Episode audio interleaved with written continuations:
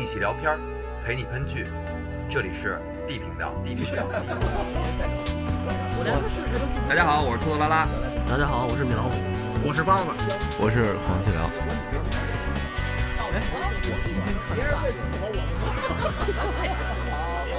哎，这段太我让你们说懵了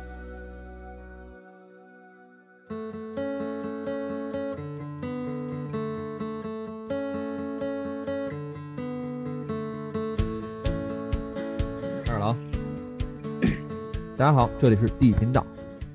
今天第二次聊国产剧啊，前一阵儿这个网剧《鬼吹灯》特别火，所以咱们今儿就聊一下《鬼吹灯》。是龙岭迷窟。哎，咱第一部聊的啥来着？我的团长，我的团。哦，这是第三部，聊过一个我的团长，我的团，聊过一个那仙侠的，第三个是这《鬼吹灯》。啊，对，对，你怎么能把我那个《三生三世十里桃花》给我 pass pass 了呢？你看人家那个给你的评价了吗？哎呀，那不是一一路都走高吗？但是有人说你讲乱套了，主要是因为我也没看过，我也没法评价到底是人家评价的对还是你说的对。其实其实其实是这样的啊，在每个人眼里，他这个这个人成仙的过程都是不太一样的，知道吗？都但但是那个万物什么不离其中的原原来就是你必须受苦受累，最后才能成仙。他得经过了这个历劫是吧？历了，对吧？哎，对，这渡劫，哎。咱们聊过这么多剧了，凭我对你的了解，我觉得可能人家说的是对的，你可能真讲乱套了。行吧，行吧。但是我能给你证明啊，你不是故意的，你确实是按照你说这么理解的。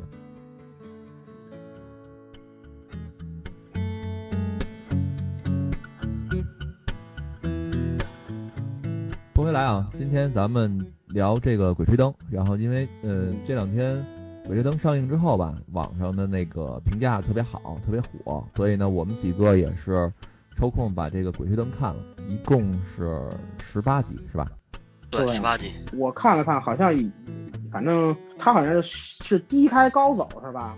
嗯，就是刚开始这个米老师跟我说的时候，我还有点心理负担，因为我觉得，哇塞，为了做这个这节目看十八集太长了。然后结果看起来之后，发现其实还挺快的，一集一集的，掐头去尾，可能一集也就十来分钟，我感觉。嗯，对，不长。就是我之前特别早吧，小时候了得，也看过这个小说第一本吧，所以。嗯，当时还觉得挺新鲜的，挺有意思的。然后我这两天呢，也是看了看这个关于《鬼吹灯》这方面的资料，尤其查了查这个笔者，然后我找到了他的一些采访跟介绍。所以咱们今天先从这个《天下霸唱》这个《鬼吹灯》这个作者开始聊起。这个《天下霸唱》他的这个笔名儿来源于网络游戏，就是他原来的网名儿。这哥们儿呢，本名叫张牧野，性别男，天津人。哦，他至于他怎么写的这个《鬼吹灯》呢？他自己介绍说，这哥们儿呢，工作了一段时间之后，这个公司啊，可能也不太景气。然后，尤其他负责那部门，一天到晚没什么事儿干，然后他就在公司里瞎转悠。然后有一天，他说他看见那个公司新招来的女大学生，一天到晚对着电脑巴拉巴拉倍儿忙。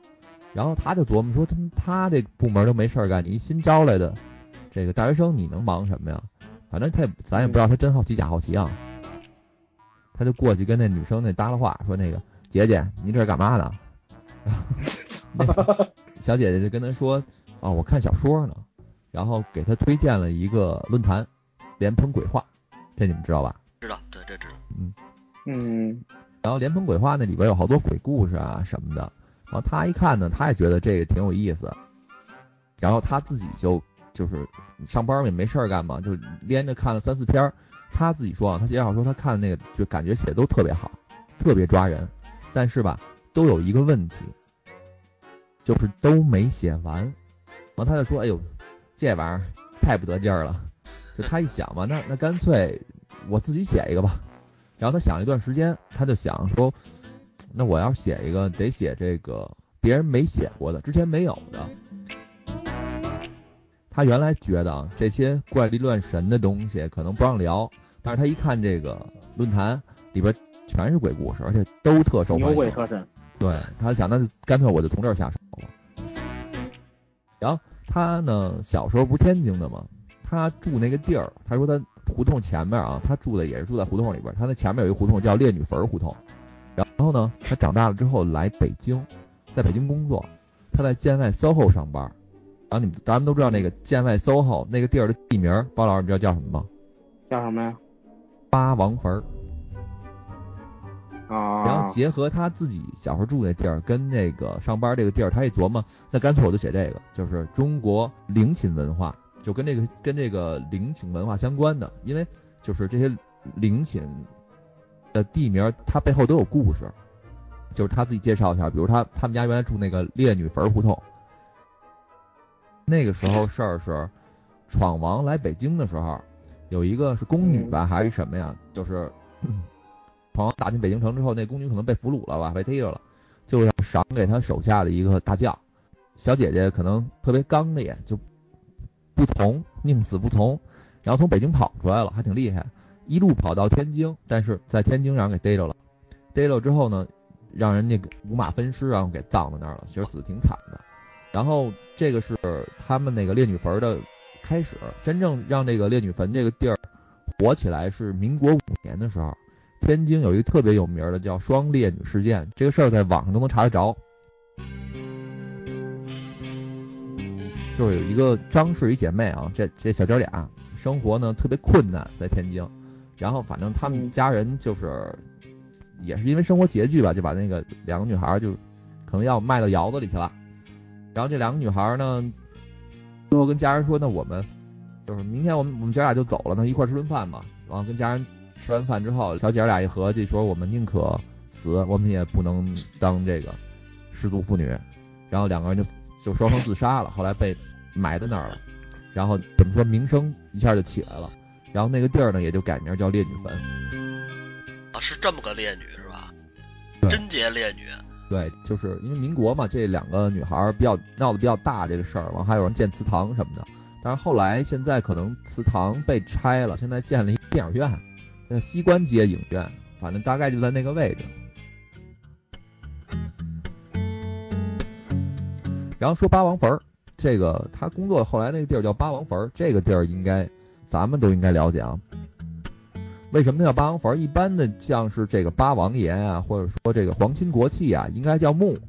嗯。只有这个 地位不高的人才叫坟。但是那八王坟是怎么回事啊？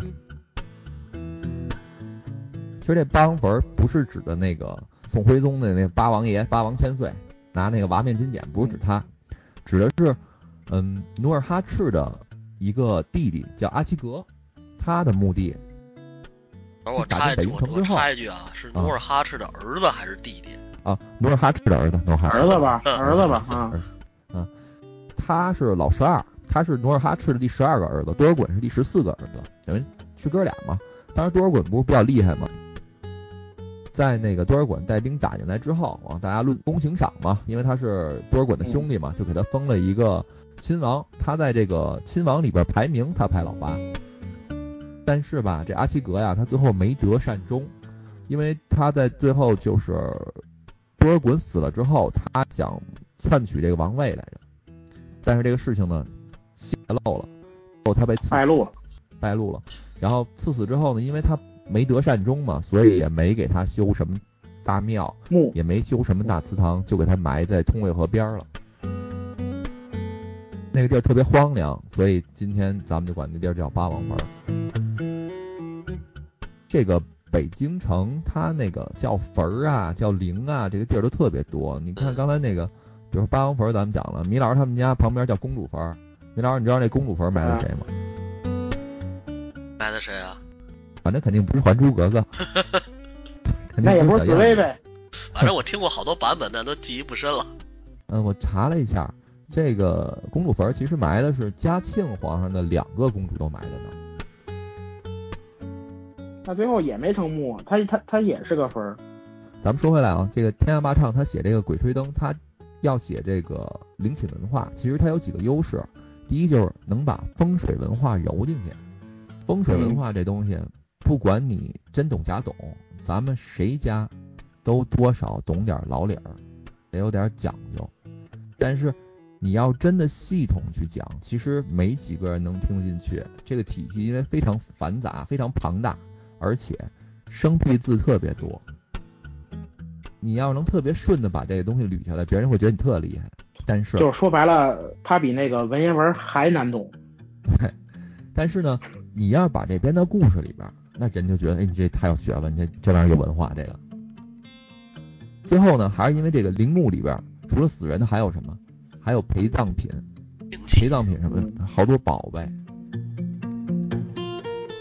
嗯，从春秋之后，这厚葬之风兴起，所以呢，盗墓行为就日益昌盛。人为财死嘛，那如果把这东西都写在故事里边，那人物的动机就有了，他为财嘛。这个于是这个霸唱老歌一写，一下就火到今天了。那其实说白了，他火也有他的原因，就是。自他之前，其实也没有人去写这方面的东西，或者说是系统的去把这些东西全给它揉在一起去去说，对吧？其实有，其实真有。嗯，国外咱们先放一边，先说国内，国内就有那个李连杰拍的那个《冒险王》。嗯，那那哈，那不最后那个哥们儿跟个妖怪似的吗？对，其实你从国外的那个那叫什么《木乃伊归来》，嗯，都是系列嘛。对，再往早了，什么印第安纳琼斯是吧？拿拿鞭子那老头儿。夺宝奇兵。对，夺宝奇兵，尼古拉斯凯奇那，其实都是，但是天涯霸唱它不一样就不一样，它把这个灵隐文化，就中国这特色风水这什么东西揉进去了。就而且它这个时间点，我觉得选的特别好，就是他这个选的这个故事的年年代背景，正是我觉得。思想在想开放却没有完全开放的那个阶段，就改革开放的时候吧。对对对，就是人们对于这些东西其实还是挺相信的，但是又没有那么多就是国外的那那那些想法，然后传进来，所以人们对这东西还是挺封建的，因为有些地方确实是当时比较封闭。嗯，咱们说回来啊，这个天下霸唱老哥他其实写了挺多这个怎么说就算。神鬼怪谈的故事啊，最火的就是咱们今天要聊的这个《鬼吹灯》了。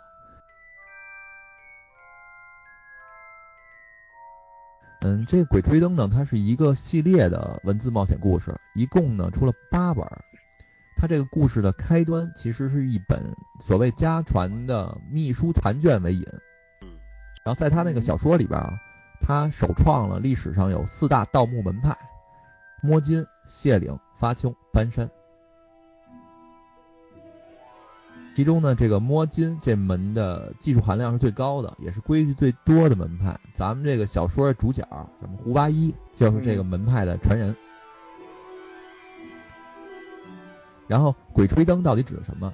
人点烛，鬼吹灯，是传说中摸金门派不传的秘术。它的意思是，进入古墓之中，先在东南角点一支蜡烛才能开关。如果蜡烛熄灭，必须速速退出，不可取物。相传啊，这是祖师爷所定的一条活人与死人的契约，千年传承不得破。反正这个故事就是就是这么开始了。然后他一共写了八本嘛，第一本是这叫什么《精绝古城》，对，第二本是《龙岭迷窟》，然后后边等等吧。当时呢，他是发在网上的，这是网络文学，读者们啊，包括资本市场啊，一看就火了，完都跃跃欲试，拍电影吧。但是吧，这《鬼吹灯》，我们陆陆续续这些年好像能听到、看到好多种的版本，各种的胡八一团队，对，包括我们看到很多就是良莠不齐啊，也也不对，不能不是良莠不齐啊，是幼幼不齐。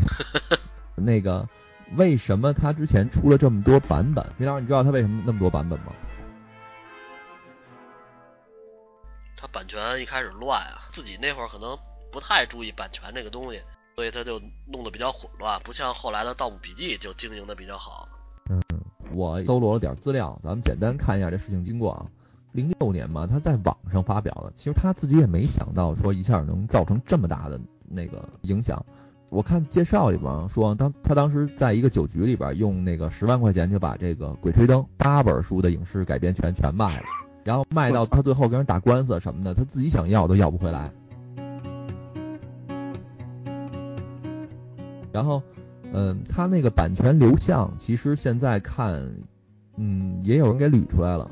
它一开始是卖给某点中文网了，然后就是点名儿点名儿也没事儿，起点嘛没事儿。嗯背后就是盛大游戏那个。嗯，然后起点在刚开始得到版权之后，他们就开始立项要去做电影等等吧。但是呢，盛大游戏在一零年之后不太好了，所以他在这个网络小说啊这这方面产业他就投不动了。但是呢，起点中文网拿到这个《鬼吹灯》的影视版权之后，他自己也做不动怎么办？他就给卖了，而且他那个操作的非常非常风骚啊，他不是说整个卖。这个《鬼吹灯》不是一共算两部还是两本儿？他这个上下两部吧，八本儿。两部，嗯，对，两部八本儿，他把两部拆开，分别卖给两家影视公司了。然后前四部的电影版权就包括什么《精绝古城》《龙岭迷窟》《云南虫谷》跟《昆仑神宫》，卖给一家叫梦想者影业的一个特小的小公司。然后这个小公司他自己根本拍不了。鬼吹灯他想做怎么办？他自己做不了，他就去各种找别的公司去合作，所以才会出现了很多种版本，而且每个版本团队不一样，是因为他这个梦想者影业跟这个合作一部，跟那个合作一部，所以不是一个统一团队在做的。咱不多说这电影的问题啊，咱们说网剧，网剧现在是怎么回事？腾讯后来收购了这个起点中文网，然后。他花大价钱从这个梦想者影业，完再到后来包括万达影视，就将《鬼吹灯》所有的网剧的编权全给买过来了。所以呢，腾讯这边只能拍《鬼吹灯》的网剧，电影拍不了。对，电影拍不了。现在目前来说，之前你不也说过吗？好像他们也决定不再换团队了，就就是说还是想用潘粤明他们这次这个团队把这个《鬼吹灯》全做下去。反正不管怎么说吧，至少对于咱们这些小说爱好者们，或者说比较喜欢盗墓这这些朋友们来说，应该还算一个好消息，因为毕竟是稳定下来了。因为刚你不是讲到潘粤明这团队了吗？其实为什么最好是一个团队做呢？就是就在这部剧里也一样，潘粤明之前演演过这个陈瞎子，对吧？在那《相亲怒行》里吧，应该是。对对。所以会对有些人来说，这个东西会出现一些错觉，就是之之前在那个《怒晴湘西》里，然后潘粤明演的就是这个陈瞎子，然后这在这部《龙岭迷窟》里也出来了，就是前几集出来那个算卦那那个老道士，也不算是老老道士吧，江江湖术，对对对对。大仙还说，我我一摸你这脑袋，感觉跟年轻的我有点相似。对对对，其实这句话就是在调侃之前潘粤明所演的这个陈陈玉楼，就是这个陈瞎子。我是这么看啊，你首先你必须要拍的好，你才能那个，就是你继续下去，大家才能看你。你要是拍的不好，你你拍几部，你拍九十部也没用啊。对对，那肯定的。但是《湘西怒晴》为什么好呢？呃，我感觉它这个《鬼吹灯》有一点倒叙，或者是这这种写法似的，就是很多人在读了前前四本之后，对这个对这些传奇角色会很向往，或者很神往他们是怎么的人生经历，所以他会带着一些想法去看那个他们之前的这个故事去。这个《怒晴湘西》跟那个什么《黄皮子坟儿》，这俩都算前传性质的，一个前传，一个前前传。一个是讲的那个，呃，胡八一在插队的时候，那黄皮子坟吧，对，是他插队时候的事儿。然后那个怒晴湘西是，怒晴湘西其实其实算给你补完一个他那个主线故事，就是因为鬼神中其实从头到尾它就是一条主线，就是找这个木尘珠。怒晴湘西整等于是把这个木尘珠这条线给你引出来。啊，为什么开始找他是吧？对。行哈，那咱们那个说这么多乱七八糟的了，咱们聊回这次的这个龙岭迷窟来。然后咱们先首先简单把故事带一下啊。胡八一、王胖子、大金牙被村民编造的绣花鞋的故事所骗，前往了这个陕西古兰县。这个水路艰辛吧，胡八一挺身而出帮大家脱险，然后在到了地儿之后，在一个招待所里边遇到了刚才咱们提到那陈瞎子。那陈瞎子呢，反正就是提点了提点他，然后他呢，怎么说算躲过了村民的圈套，但是呢，哥仨无意当中掉进了这个龙岭迷窟。后来发现他们身上都长出了红斑，啊，决定呢在一个 老大爷家休整休整。这个时候呢，遇到同样这个来找这个红斑根源的佘丽阳，是叫佘丽阳吧？嗯雪莉啊，而且呢，听了听了舍利阳给他们讲了这个鹧鸪哨，就是他爷爷跟什么牧尘大师吧，还是什么大师，寻找牧了尘长老，了尘了了了尘了尘嗯了尘，寻找这个牧尘珠的英勇故事吧。那几个人呢，决定一定要去找到这个牧尘珠。然后陈瞎子告诉他们，这个呃内藏渊的所在地。然后村民们又故技重施吧，又重新威胁他们，抓他们，让他们一起去这个龙岭迷窟里边寻找财宝。然后两拨人进到洞里之后，先是什么遭遇蜘蛛袭击，后来又被困到一个那个墓里边。最后呢，大家齐心协力，化险为夷，然后通过什么棋盘机关啊等等吧，反正最后找到了龙骨天书，然后逃出洞窟。其实这一部的剧情就刚才说那些，挺简单的。龙岭迷窟算是《鬼吹灯》这几部里边故事内容最薄的一部。对但是它很重要，因为它正好是在这个八部小说里边起到一个承上启下。对对对，之前好像说这个靳东他们拍过第一部是吧？精绝古城，精绝精绝古城嗯，拍的也不错。然后但是这个后来可能某某种原因吧，这个主创团队没续约下来。咱们说说吧，这个剧你们感觉怎么样？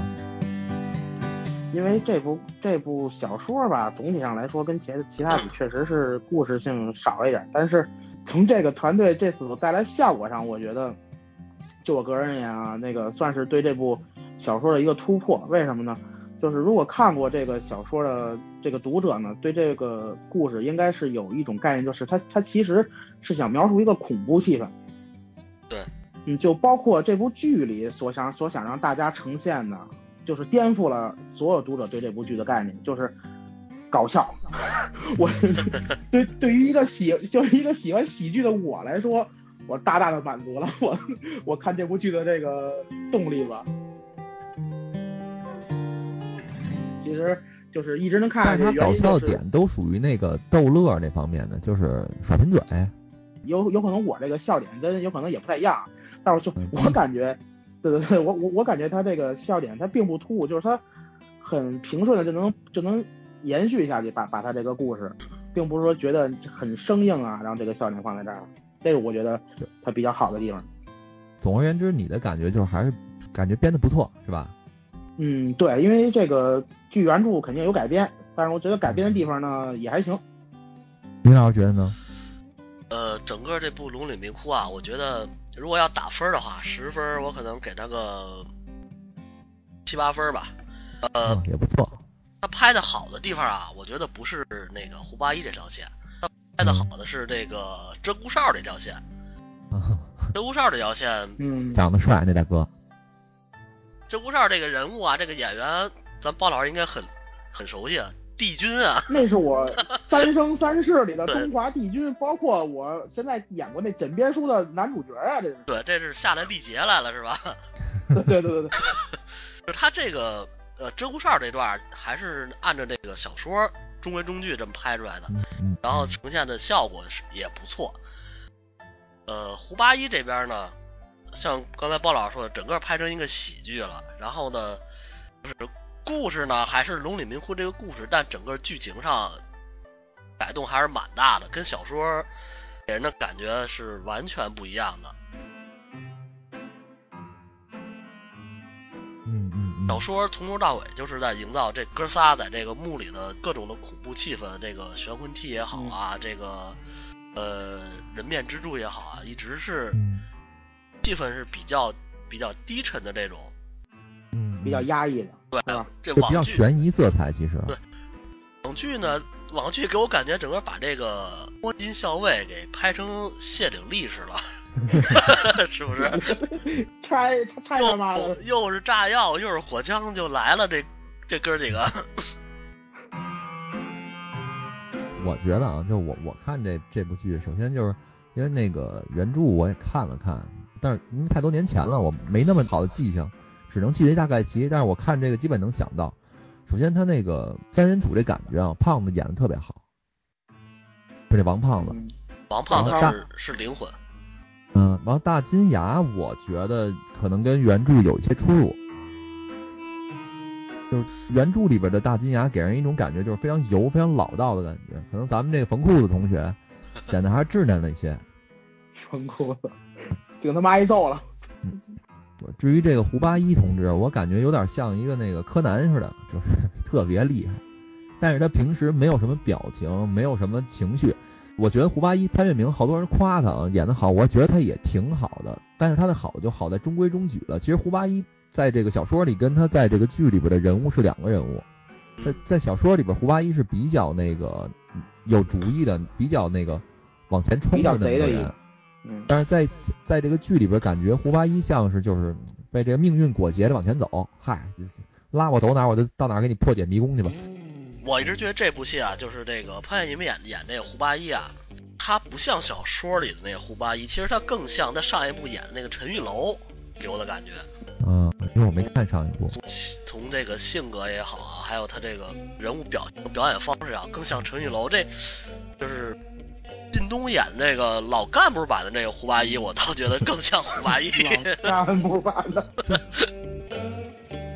给我的感觉啊，就是胡八一、王胖子加大金牙啊，这三个人应该是以胡八一为主的，就是这个人应该属于那个，因为他第一是侦察兵出身，然后他那个主意算非常大的，而且你说你不管说你们是，咱是倒斗，咱们是卖古董，都是由他抻头，然后他来想主意，尽管他为人仗义啊，但是在这个网剧版的腾讯这个版里边，嗯，胡八一感觉就像我跟着走，对对对对对，其实没有说他去做什么太多决定，就是你看他们从这个第一次进这个龙岭迷窟吧，然后然后出来之后，然后再回去，其实也是因为遇见雪莉杨了嘛，是吧？对对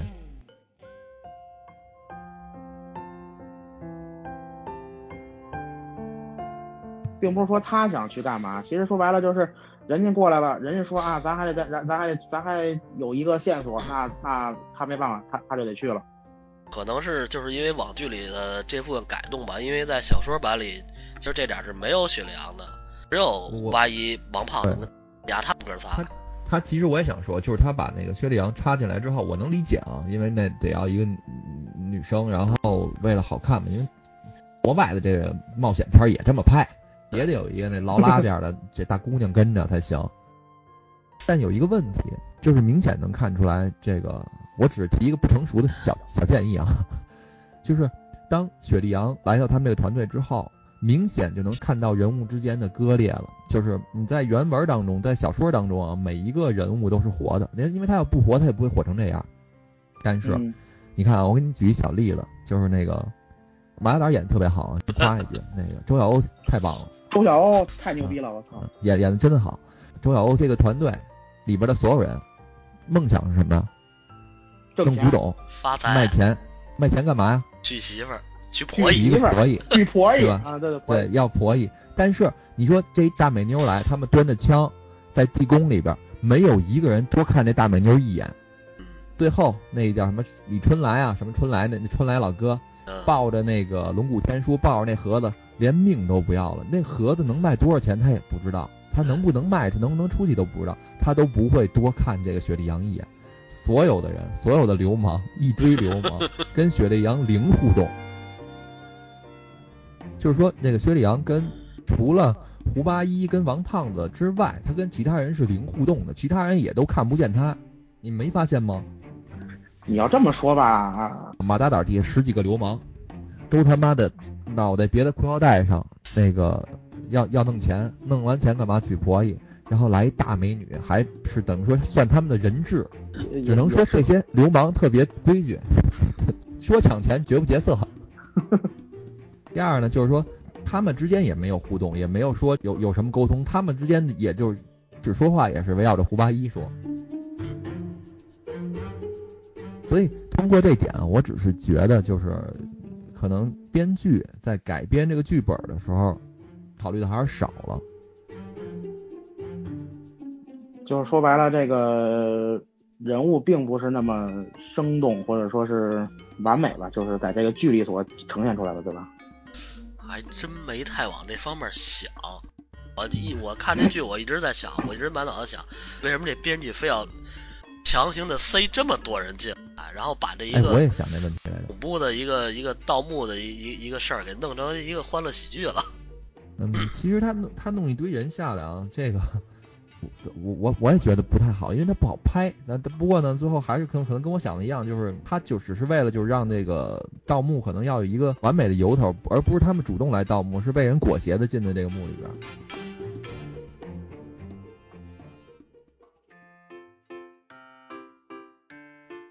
然后其实我越往后看，我感觉越像 密室逃脱。有点，因为盗墓肯定是人越少。越黑暗越恐怖，你不是越看着越刺激嘛？你弄成一大堆这个密室逃脱了，就自己在原本的那个那个小说里营造那种气氛、那种味道了。但是我理解这个主创团队为什么要强行塞这么多塞这么多人进来呢？我觉得就是盗墓总得有点伤亡，对吧？你比如说，如果没这些人，你你你那个三个。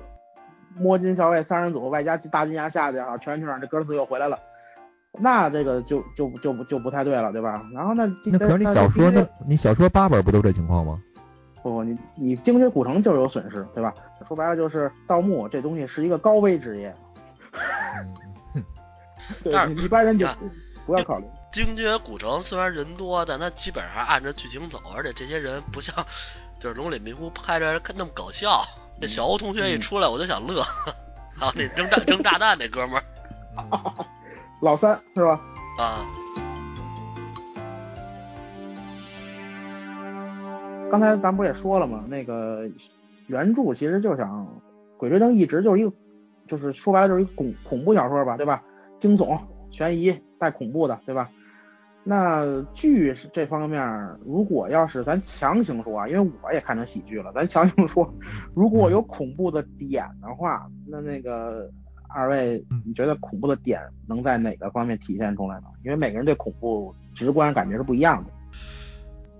呃，有两个重要演员啊，在这里边我觉得太龙套了，给演的，在小说里非常好，这两只大鹅。不是那两只大鹅在小说文在文字表现里真的是烘托出这个恐怖气氛来了。嗯，怎么引出这个蜘蛛在？怎么在这幕后头有东西有东西动什么的？但是在其实我觉得这一点，米老师你刚才已经已经解答这问题了，就是主要是因为他人多。如果他要是人少的话，那不会出现说这种问题。对，对，在这部剧里边，好像就是大鹅，好像有也就两三个画面，然后随着老八被蜘蛛吸过去，一块跟着就去世了，好像。对，完全没有，就是原作里这个大鹅表现的这么好。完了，就几个恐怖的点啊，比如这个玄魂梯，嗯嗯嗯，原著里介绍它这个西周的幽灵种，对，幽灵种，呃，包括这个人面蜘蛛，其对，其实应该挺恐怖。人面蜘蛛这个拍的也也成武打片了。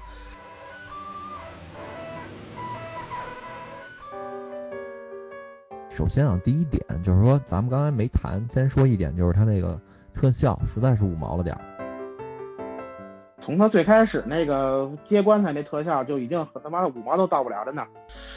知道吧？他这个五毛呃五毛特效啊，我能接受，因为最早拍这个这些《盗墓笔记》《鬼吹灯》的时候，那些网剧的有一个有一个给我压底儿的，你知道吧？一个憋是吧？对，最早那个那个。当然可能没看过那个，我看过两集我都看不下去了。那个里边那个那个特效，它都不是五毛，我给伢五分都嫌多。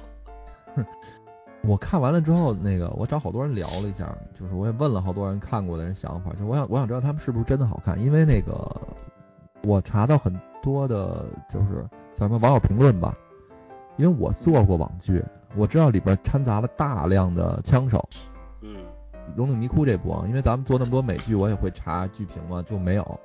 但是国内呢，就很多明摆的是枪手，因为这个好多人就当年我们做网剧这套路，所以呢，我不太知道大家真实的感受。然后我就问身边人，我说你们真的觉得好看吗？有一部分人啊觉得好看，理由呢是因为你没见过差的什么样。有道理，他们说这个。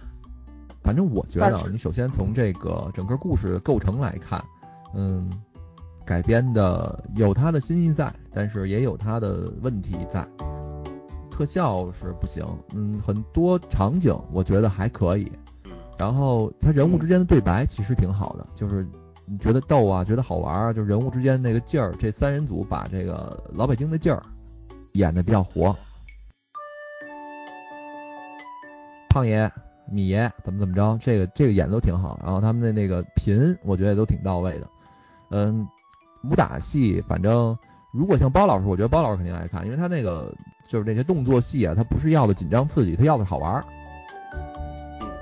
对吧？他他明显的突凸显着要好玩儿，然后人物飞来飞去吧，跟那个就是超人足球加中国功夫有没有的搞 那意思了。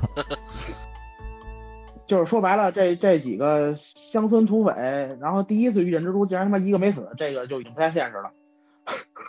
对他明摆着就不是要你紧张刺激，我印象特别深，他第一场动作戏的时候是跟农村跟那几个村民在那个打，然后抓他们，然后在那个包括在那个架子上打，对，完板砖推脑袋什么的，明显的这就是致敬一个老电影，我忘了叫什么了，有点那个就是特别老卓别林什么的，那就那个意思，默剧那个意思。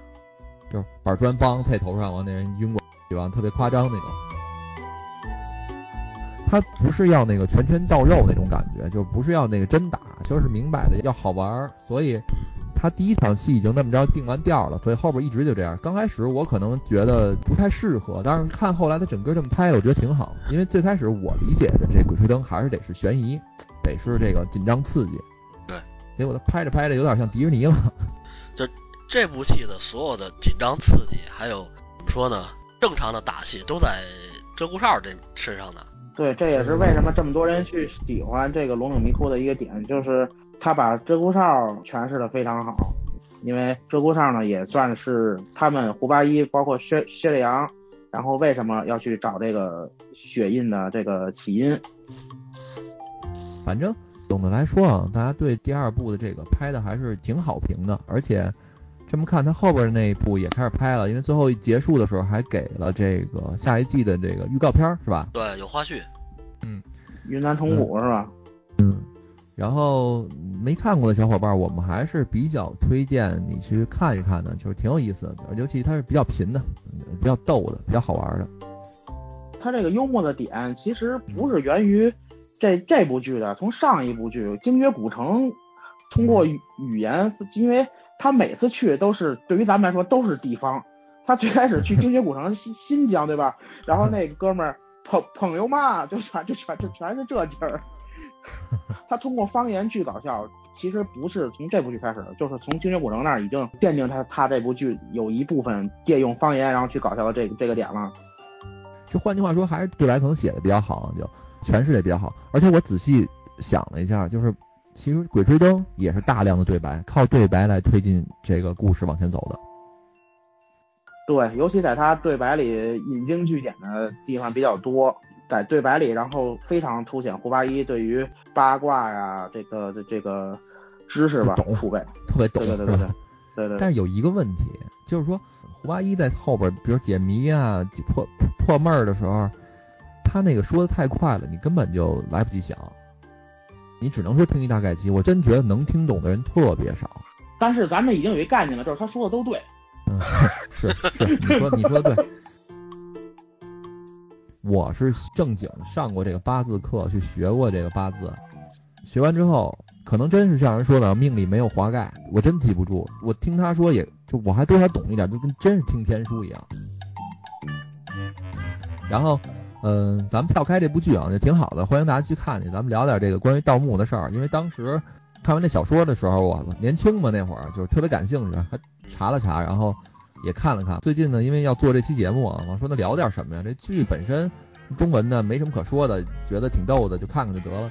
然后我又去瞎搜了搜关于盗墓的这方面的东西，就是我看到这个，就是张牧野，就这个天下霸唱，他自己讲了好多就关于盗墓的事儿。我觉得还挺有意思的，跟大家分享一下吧。就首先一件事啊，一说到这个古墓，咱能想到什么呀？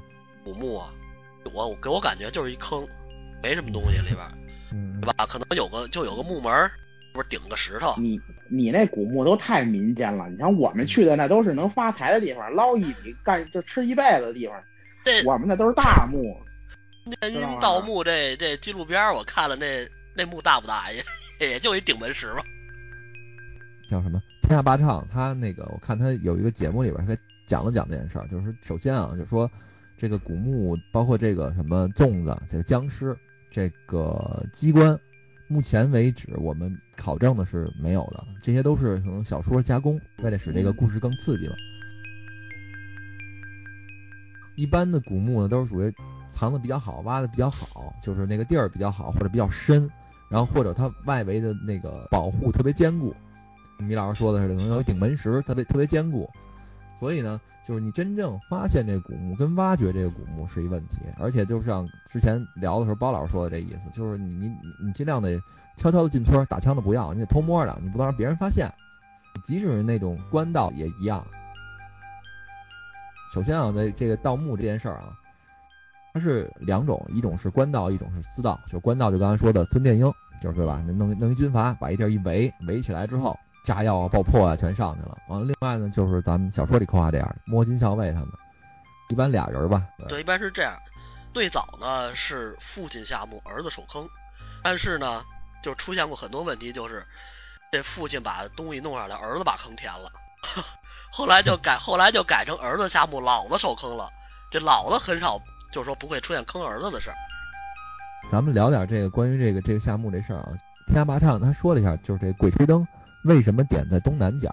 其实这个就是咱们传统文化有关系了，因为咱们讲究八门五行嘛。嗯。这个八门指的就是修、伤、生、度、顶、死、金、开，每一个字儿呢代表一个方位，东南角就站在死门。西北方站生门，这个在东南角呢点一个蜡烛，在这个方位如果有危险信号的话，那蜡烛灭了，人呢马上从西北从生门撤出去。然后他给解释啊，他说这事儿有一定道理，是为什么？是因为那个在一个死角里边，如果你个蜡烛灭了，那说明这个下边有晦气也好，毒气也好，什么也好，说明这个墓里边现在暂时不安全，你要撤出去。而且你通过这个蜡烛燃烧的颜色，比如说有绿色，代表可能这个。里边有水银啊，或什么之类的，或者紫色，这个蜡烛的颜色不对，你也能看出来。说白了就是氧含量低了，咱先出去。嗯，对对对。然后他讲了一下，真正的就是说那些所谓的盗墓贼啊，他们去盗墓去，讲究的是跟咱们中医的理论是一样的，是讲究望闻问切，就跟中医理论其实一样的。望就是看风水，然后他讲了两个小故事，呃，就是说。咱们中国呀，所谓的龙脉，就所有的龙脉啊，都是起源于昆仑山。昆仑山知道吧？嗯，哪个小时候都有它。以昆仑山为根基，向东蜿蜒伸展。然后这些龙脉啊，从风水学上讲，有善的，有恶的，就有凶有吉。比如，比如说那个，在咱们的藏经里边说，这个山脉呢，形之起伏为龙，就是这个山脉，你你远远看就像一个龙一样。这个山脉这个形状是起起伏伏的。它呢，有的形状就是这龙要上天，有的要入地，有的盘着的，有的飞舞的，它展现出来的形式是不一样的。所以呢，根据这个山川的形式来选这个墓。这个墓你不管有多大啊，你能挖多大一地宫，像秦始皇兵马俑那么大也好，还是说就挖一小坑也好，这个穴就那么一点儿，就能够搁一个棺材的地儿。主墓室。对，主墓室。所以这个放棺材最后的地方就叫穴。这个。穴一定要选在这个龙脉之中，风水最好，也就是这个龙气最旺的地儿。所以呢，这个所谓的望，就是通过这个山川的走势来分析一下这个穴到底应该定在哪儿。这个所谓叫什么“分经定穴”吧？这个词儿，嗯，这个词儿其实就是出自这个唐朝。这个“分经定穴”啊，据说能非常非常非常的准，能准到什么程度？就是说，那个在唐朝的时候，那个唐太宗李世民。经过血雨腥风当上皇帝之后，他要选皇陵，然后他就考虑嘛，就是这百年之后这江山社稷，他还得一代一代往下传嘛，所以一定要找一个好的风水位置。这个时候呢，他就找来了两位风水大师，李世民呢，单独一聊，我操，太牛掰了，就让这两个人去给他找风水最好的地儿。你你们俩去吧，就给我找一个好地儿，反正我我百年之后就给我埋那儿。然后两个人领命就去了。这第一个人就叫袁天罡。袁天罡那大师呢，走到一地儿，一看，我靠，这地方龙气它太盛了，太棒了，就这儿了。然后他呢就开始给这个李世民定这个穴的位置。哎，他找好一地儿，你找好一地儿，他怎么确定呢？他从兜里拿出一铜钱儿，找好一地儿埋进去，作为凭证嘛，就说我找到这儿了。然后那回京城去报告去了。然后另外一个人叫李淳风，就是咱们这个龙岭迷窟里边的所谓这个墓主啊。这吕春芬呢跟他不是一起的，也是领兵去找去了。这俩人一前一后也找到同一个地儿了。他一看这地儿好啊，这地儿可以埋天子。然后他也找了个穴，找好了之后，他怎么证明呢？他想了一下，他把他头上的簪子拿下来，就直接插在地上，他就回去了。然后回去之后，两个人都分别跟那个皇上一白话，说我们找那地儿多多好多好多好。那皇上一说，那好吧，我那个皇皇帝肯定不能亲自去嘛，皇帝就派使者去了。皇帝派使者去之后，找到他们俩，一个说埋铜钱的地儿，一个说插簪子的地儿。到那一看，这个簪子正好插在铜钱的眼儿里边，也就是说这两个大师找的是同一个地儿，一点都不差。这个准的程度就叫分经定穴。这有点厉害的。这个是咱们从那个宏观上来讲啊，这个望，其实它呀还从微观，它微观也有讲究，微观叫观泥痕辨草色。这就是说，这个盗墓人要会看这个泥痕，来了是吧？对，看这个草的颜色。这怎么讲呢？就是说，这个山里边啊，如果它有陵墓，它肯定是动过土的。这个生土跟熟土它是不一样的。就是简单说啊，你可能这个植物，你不管说它或是茂盛，或者它枯萎，它肯定有一点细节是不一样的。可具体的你就想一下，这农民伯伯他他种庄稼，他翻地，翻完地之后他长得肯定不一样，要不他翻它干嘛呀？对吧？对，然后这是望啊，首先这个你得懂点儿，你得望，你才能找着这地儿。找着宏观的地儿之后，你再通过这个观草色什么的，你再定它具体的地儿。然后第二个字是闻，这个闻啊，它不光指咱们说拿鼻子闻，我看也有的那个网上写说什么老的这盗墓贼什么的，你拿鼻子一闻就能闻出这土里边有没有东西。我觉得这有点夸张，这确实有点夸张。这个天下霸唱他说他这闻啊。还只听听闻的闻，就是说你现在光知道这山里边有有一古墓，这么大一片山，那么老大，你你看不出来这个位置具体在哪儿。所以呢，有的老的盗墓贼，他比较有经验，他靠听来辨方位。怎么听？他首先先找到一大概位置啊，就是可能哎这附近可能有有有古墓，然后家挖一大坑，大坑之后埋一口大缸下去，到那个刮风天下雨天的时候。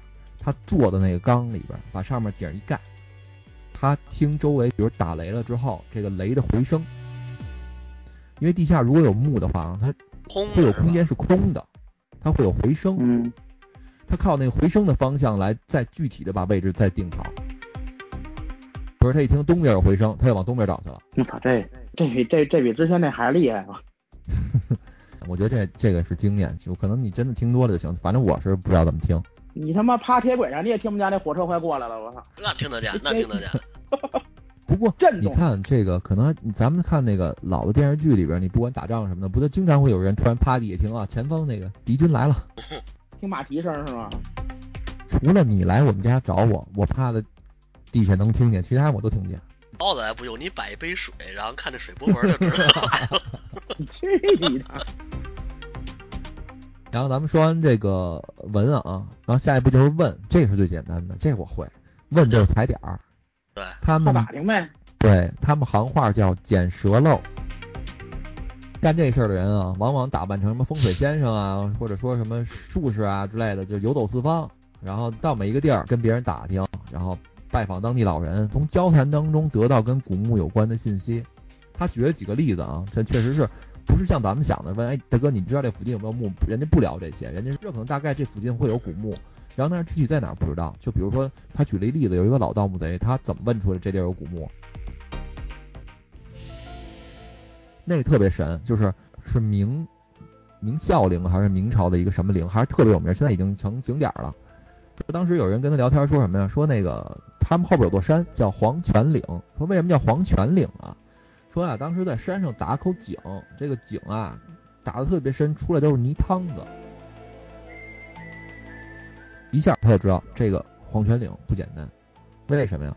因为可能咱们都不熟啊，但是你要在农村生活的人，你都应该有这个常识，就是井不会打在山上，井一定打在山下。你为什么要打在山上呢？那很有可能就是因为当年在山上也会有很多人住，那很多人在山上又住又工作。还以至于要长时间在那待着打口井，呢能干嘛？很有可能挖坟，对，就是在造黄墓。所以他就靠这一点信息，然后再跟其他人去跟进、去打听，才锁定了这个黄泉岭那边有陵墓。然后望闻问都完了之后，就该召集这个贼们了。刚米老师说的，你甭管说是这个你儿子呀、你爸爸呀，还是什么呀，把他们叫来了，该窃了。这个窃主要指的是盗墓的手段，因为你已经确定好了这古墓在哪儿了，你现在在古墓上了，你怎么挖？你这个盗洞怎么能切到关键的位置？这个墓室最薄弱的位置，这个就叫切。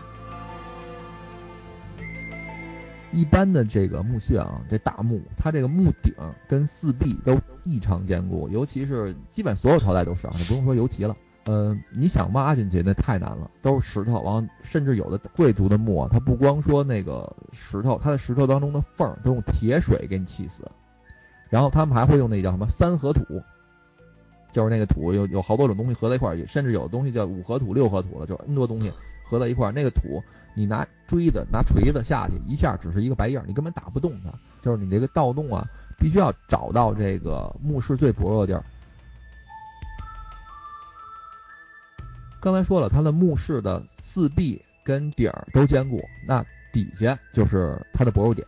所以呢，就是有的手法就叫天鹅下蛋，就是你从上往下挖；有的呢叫海底捞月，你从下往上挖。举个例子啊，明朝以后啊，有爵位的大墓都讲究叫金井玉葬。什么叫金井玉葬？就是说这个墓啊，你不能用石头给完全砌死。你一定要留一个土井，留一个土坑，就作为这个生气或者叫龙气。反正你如果全给气死啊，整个全是刚才咱们说的三合土啊，又是石头啊，那个气上，从风水学上讲，这是一种绝户的形式，就是对后代不利。所以真正有经验的盗墓贼可以判断出这个金井玉藏这个土井在哪儿，他直接把这个盗洞能打到这个土井所在的这个位置，这个手艺就叫切。我看我看别的这个关于盗墓的这个书里边写，嗯，这个墓穴也不光是靠，比如说你说的这几何土，或者说是铸铁水啊，或者说靠多坚固的石头，它它有还有一一个夹层，它放那些，比如说比较危险的那个液体，是吧？天宝龙火琉璃顶。啊，对对对，大概就这意思，对对对。你把那个你把那个凿穿了，你等于就就你你碰上了，你你就非死即即伤嘛，反正这意思。这但是这都属于属于小说原创了。嗯，没有什么证据说真正有过这些东西。就比如说，你看最简单啊，你设一机关，能一弩，就特别简单一道理，就是你你可能千年也好，百年也好，你这个金属疲劳之后，它就没有劲儿了，就没有意义了。再聊点盗墓的这说法啊，你说盗墓还讲究什么吗？叫偷风不偷月，偷雨不偷雪。你知道这什么意思吗？你他妈给聊回你风花雪月去了是吧？偷风不偷月的意思啊，就是说这个天儿特好，晚上大月亮地儿不偷，因为什么呀？老远你就让人看见了。嗯，什么时候月黑风高，什么时候去。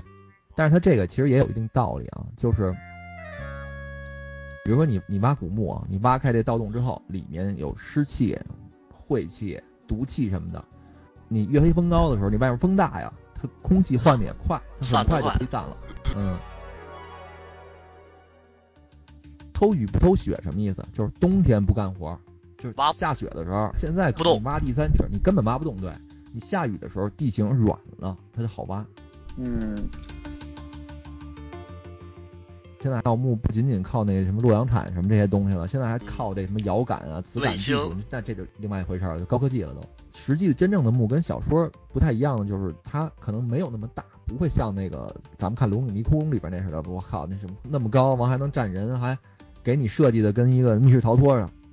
没有，它其实就是挺小的一块地儿，因为它要拿石头给砌死嘛，砌死之后里边有一个棺材，这棺材呢很多形式，我我因为我学旅游的嘛，我还特别学过，那个有一种墓葬形式叫黄肠题凑，黄肠题凑，题凑，题题凑啊，题凑什什么意思？嗯，我理解啊，就是拿那个特别牛掰那金丝楠木，或者说那种跟化石似的那种那种木头，啊水火不进那种木头，然后反正一层一层给给弄进去，反正特结实。基本上所有的木，我觉得思路都是那样，就是尽量的你藏得深，要不然就是你结实。因为你一旦被别人破开了，那也就没有意义了。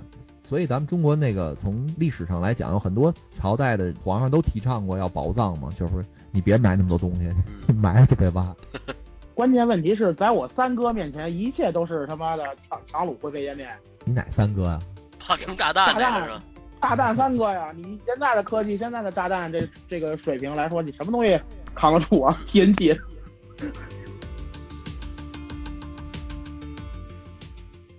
啊，那那个，那说说这么多盗墓的了，这咱这咱这一直讲这个用什么东西盗墓，那好些墓好像现到到现在为止都没找着，也有不少，对吧？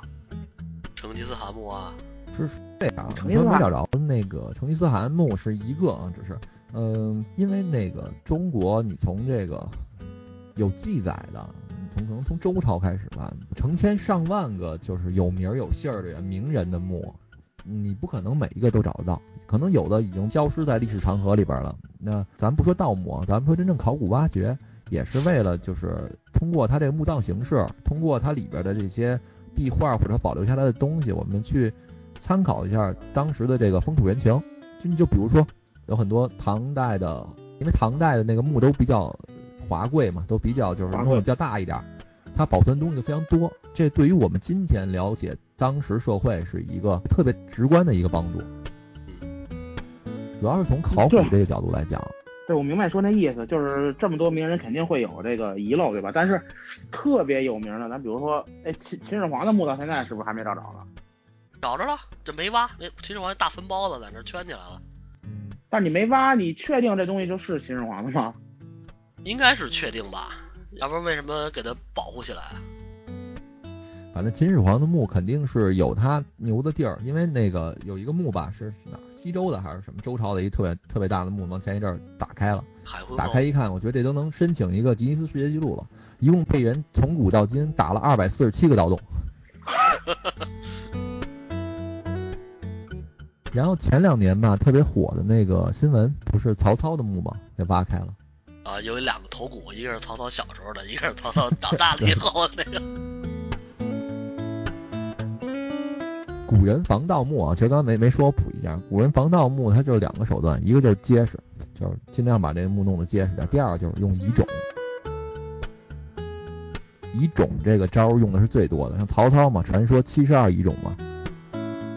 就全是假的，他假假的墓太多了，是吧？对，比如说包老师，你有一天你归西了，那你有钱有地啊，你怎么办？你看我跟米老师惦记你一辈子了，你死了之后，你肯定，你知道我们俩还得惦记你啊，所以你怎么办？比如你死在北京城啊，你正常出殡是不是就是你棺材拉到你那墓埋了下葬完事儿吗？一一个仪式，人家遗种怎么玩？我四个门同时出殡，出四个棺材，然后你到底也不知道我出的哪哪个，我走什么方向你都猜不到。而且这个盗墓门为什么招人？他不是看，就是咱们看的说的挖各种大墓，他有好多这盗墓贼啊，他为什么叫贼呀？他挖的都是老百姓的墓，您前脚晚上埋了，后脚就给你丫刨了，把里边东西拿走了。好一大部分都是这种人，绝大多数都是这样的。真正的那个挖大墓的那个都是少数。首先大墓有数啊，对吧？小墓好挖呀。呃，咱说回来这个盗墓题材的作品啊，然后从我最早接触的开始，呃，那肯定咱其他的不说，就说大的，那肯定就是《盗墓笔记》了。对对对，这也是我看的那男主角叫什么来着？天真无邪。天真，他叫吴邪，大家给他起名叫天真无邪。完了还有一个闷油瓶儿，还有一个胖子。都得有胖子。天真对，天真无邪小三爷嘛，对吧？嗯，对于我来说啊，是从《盗墓笔记》开始的，然后也是先看的小说，然后因为那会儿也不兴拍网剧或者拍网大嘛，对吧？嗯嗯嗯如果要是结合《盗墓笔记》跟《鬼吹灯》做对比的话，我觉得两种风格不太一样。首先是这样，《盗墓笔记》呢更偏，呃，如果从题材上来说，《盗盗墓笔记》更偏玄幻一点儿。就说白了，嗯如果从这个都是以现代故事、以现代这个年年代为背景，但是《盗墓笔记》呢更玄幻一点，写的比《鬼吹灯》更神乎其神。呃，他是真有怪物。嗯。这个真有怪其物，对。我插一句啊，我插一句，就我看到这个龙岭迷窟，也有网友在下边评论说，就是他感觉啊，没有必要说你非得什么都得用科学去解释一下，因为解释太多了。就是说你啊，你看人家不会给你解释说这个世界为什么会有魔法，就是我说一个世界观，这世界观下统一就可以了。我啊我觉得可能是因为这方面要求必须得解释一下，比如说这个《龙岭迷窟》里说到那个胡八一、王胖子他们那个背后这个眼球诅咒，对吧？在这个小说里说的就是一种诅咒，而且按照小说的剧情也能解释得通，但是在《龙岭迷窟》里强行把它说成是一种病毒。嗯，不光这方面啊，他说，比如说那个像他那个墓，就是所谓那个遗种，就是他他解释了一下，什么以水为动力，这个这个墓室在转，所以它门会消失。就是他的观点是，就类似这样的，就是你不用非得每一样东西都有科学解释，你给观众更多想象空间，观众可能会去解释，或者说你你给一个活话，就是你不用你设一个谜题，就得让这个老胡给你都破了。对，对，那那那那咱接着聊，接接着聊回来这个《盗墓笔记》跟《鬼吹灯》的对比啊。我刚才不是说《盗墓笔记》比较玄幻嘛？那相对于来说呢，《鬼鬼吹灯》呢就是比较稍微现实一点。它就是刚才也说了，这个《盗墓笔记》怪物太多了，《鬼吹灯》怪物首先不是那么多，然后嗯包括咱聊之后点，就是结尾也算是比《盗墓笔记》收的更贴谱一点。就 换句话说，你还是更喜欢鬼吹灯一点呗？不是，因为这个结尾只是一小部分，我整体故事上我比较喜欢《盗墓笔记》，因为有有可能先入为主啊，《盗墓笔记》是我第最开始看的。嗯，为什么呀？嗯、因为你大家都知道盗墓是一个比较离奇的事情，然后也没有古古古往今来也没有定论说确实有这么一个传奇的队伍，包括还分了几大门派，这么一传奇队伍存在，包括在湘西的这个地方。这虚构的。对对对，所以既然是虚构的，咱就虚虚他妈到底，对吧？然后就是说，与其既这样，既然是玄幻，那就自越邪乎越好，是吧？对对对，你只要能让它圆回来就行了。但是《盗墓笔记》它后来你包括那个什么晋婆呀、什么玩意儿那些东西，确实挺吓人的，但是，但是他后来弄的确实有点太离谱那我了。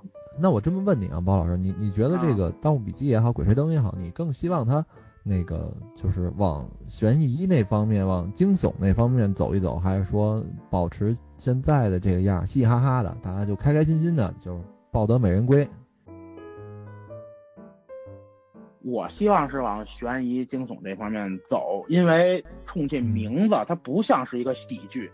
就我理解你为什么希望喜剧，因为嗯，胡八一嘛，抱得美人归了，里边那胖子呢，反正八本书了吧，还单着呢吧？马上马上马上胖子到龙岭迷窟了吧？不是什么龙岭迷窟，到云南虫谷了是吧？嗯就，该有胖子有。对象，对啊，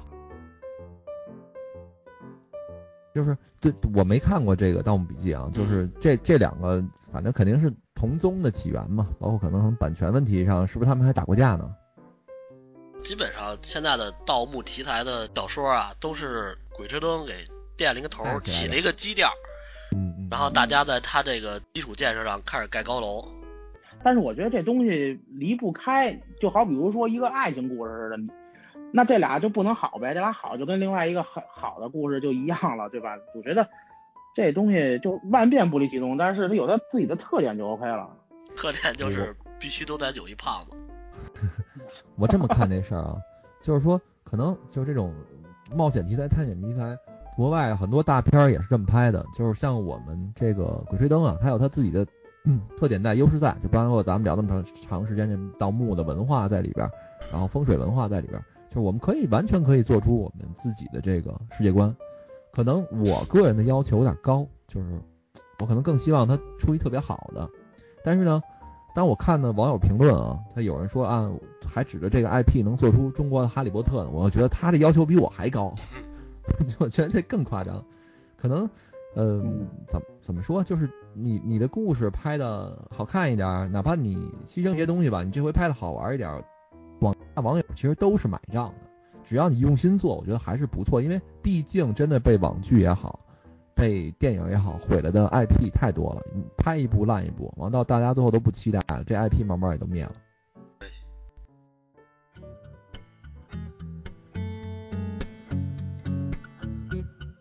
尤其这个《龙岭迷窟》不还有一个重名的电影，对吧？有有有有，是电影版的，这里有大对，鹅，是跟这这个这六大鹅。是跟这个《龙岭迷窟》这个剧版呢几乎同一时间上的，也是为了蹭一下热度嘛。但是相对于这个剧来说，电影确实是吐槽的就比剧要多的多的多的多了，就是口碑不好，对吧？会不会是这样？就其实这个盗墓题材，可能我们国内的这些导演也好，编剧也好，可能接触的也少。他们不管说从经验上也好啊，从这个想法上也好啊，都有一定的问题，要不然也不会这么集中的出烂片儿。因因为这跟他这个题材我觉得有关系。如果你要说纯拍一喜剧，那我觉得，呃，好些人应该拍能拍能拍的，别说不能叫好，但是能说得过去。但是你要拍一悬疑剧更多啊，包老师，尬的喜剧可更多。啊，对对对对对，因为那个喜剧拍不好就叫闹剧。但是对于这盗墓题材这个一个解谜悬疑的这个剧来说，如果你故事性上故事性有缺失，它就是失非常失败了故事有小说打底啊。人家要看你是看的是那个剧或者电影，您在那个电影或者剧这个时间里，你要把这故事交代的有前因有后果，一步接一步的承上启下，确实是需要见水平的。你说他们也是，不是就直接按照小说拍不就好了吗？非要各种改动。你看上一部拍的那个，呃，《怒晴湘西》，就基本是按照小说套路下来，没有太大的改动。我觉得就拍的这部《龙岭迷窟》要强得多。都不是强里星半点是吗？嗯，因为确实这个龙岭迷窟，我因为还多少有点印象，我就感觉它有很多地方是导演的不够成熟。你看，比如说就刚才我从一开始我提到的那个人物之间的互动嘛，互动上有缺陷。第二就是他，我能看得出来他在布景上下了大功夫。可是这个导演是导演拍了三部了吧？已经。嗯但是你嗯花这么多钱布的这个景儿，给我的感觉特别新，没有一样东西是上了年代有年代感。然后人物的服装略混乱，哦，他你要这么他每个说的话，你是一个八十年代的戏，然后或者七八十年代的戏是那个年代的，然后你你尽量的想去还原这些东西，那首先这些东西你你要有一定的沉重感跟年代感，这个都没有。然后你进入到墓里边之后，哇，那富丽堂皇，那那个那那个怎么说那不是我感觉像这个 密室逃脱呢，我似曾相识嘛，完全都没有沉关浮。嗯，对嗯，他他那个棋盘一上来的时候，给我感觉我操真新哎，还没他妈那个《天龙八部》里那真龙棋局那看着那什么呢。对，其实这些点都是小细节，你知道吗？而而且它整个这个调的光啊过于亮，你你得有对比，比如你外边亮，黄土高坡，整个你对比度强一点，让它黄一点啊，整个有有大长镜嘛，因为它有长镜头嘛，从远处一直拉近，然后你进了古墓里边，你就那种古墓的感觉应该唰的一下就上来了。它进了古墓之后还是特别亮，对，因为我不是嗯咱咱不是也聊过吗？我去年我觉得看的最好的一个调色啊，黑袍纠察队那个色调太漂亮了。行，那个今天咱们盗墓题材啊，这个龙岭迷窟，龙这样是龙岭迷窟吧？我怎么都都晕了。就咱们这个盗墓题材的啊，龙岭迷窟，今儿咱们就先聊到这儿了。然后感谢大家收听，咱们下周拜拜。拜拜。拜拜。那个插一句啊，因为咱还有一个专辑是《魔兽世界》，然后呢，奉劝玩魔兽世界的这个网友们，如果听见了我们这期，以后再打 MC 的时候，一定别再挖矿了，好吧？你如果再挖矿，你就把龙脉给挖了。哎，这包老师，我你这个啊，我啊我我刚我不是我昨天还刚看一帖子吐槽这个呢，说你们这些什么团长啊，进进了进了这个副本不让挖矿，完了这个对对啊，不让摸尸体，这尸体死了他妈的，要不然这个尸体跳舞转三圈儿再挖，谁谁碰尸体就踢谁。还吐槽你们呢，你 你也是这个这个他妈的玄学党是吧？我我不会去傻了吧唧的去点个篝火跳，围着尸体跳三圈，但是龙脉你这个作作为一个喜欢盗墓题材的人，一定要将它坚持到底，好吧？在一个中国这个上下五千年，这确实有这讲究。